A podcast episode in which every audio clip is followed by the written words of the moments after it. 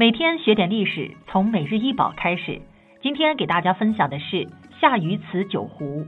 夏禹瓷酒壶一对两件，通高四十点六厘米，青铜材质，制作年代约公元前四百五十年。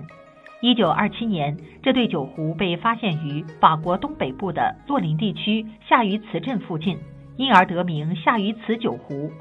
这对酒壶造型优雅而精致，尺寸相当于一个红酒瓶大小，容量也差不多就是一瓶红酒。酒壶的上部宽阔，向下逐渐变细，呈倒锥形，给人不稳定的感觉。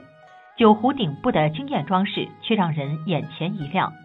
这对巧夺天工的夏禹瓷酒壶出土后，曾在文物拍卖界掀起了轩然大波。当时许多考古学家认为它们并非文物，因为已知的西欧历史中从未见过类似的器物。其怪异的风格和装饰令很多考古学家认为它们是赝品，但大英博物馆的馆员却认为它们是货真价实的文物，代表了欧洲历史中一段全新的未知章节。因此，斥巨资五千英镑买下了它们。经研究证明，这对酒壶有着长达两千五百多年的历史。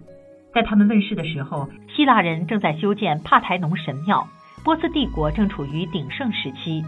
两千五百年前的北欧人没有留下关于自己的文字记载，关于他们的记录来自希腊人。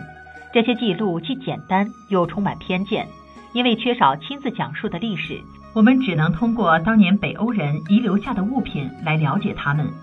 这对鱼瓷酒壶是帮助我们了解早期北欧社会的关键物品。公元前四百五十年的北欧没有城镇，更谈不上城邦或帝国，也没有文字和货币。从东欧大草原直到大西洋东岸，零散地分布着农战合一的小型聚居社群。当时的北欧人已经掌握了金属加工的复杂工艺。制作酒壶的材料显示，他们曾与多国进行国际贸易。比如，制作这样的青铜器需要来自阿尔卑斯山以南的铜，还有来自英国的锡。酒壶底部的纹饰与传统的布列塔尼和巴尔干风格很相似，而酒壶仿棕榈叶的造型可能是受到古埃及工艺品的启发。实际上，酒壶这个容器就是个外来概念，它是由意大利北部人发明的。而每件酒壶上所装饰的数量超过一百二十片的珊瑚，则很有可能来自地中海。关于这对酒壶的创造者是谁，由于没有文字流传，我们不知道他们自己如何称呼自己。唯一的线索来自希腊人的文献，这是历史上关于凯尔特人的最早记载。因此，我们将这对酒壶所体现出的艺术风格称为凯尔特艺术。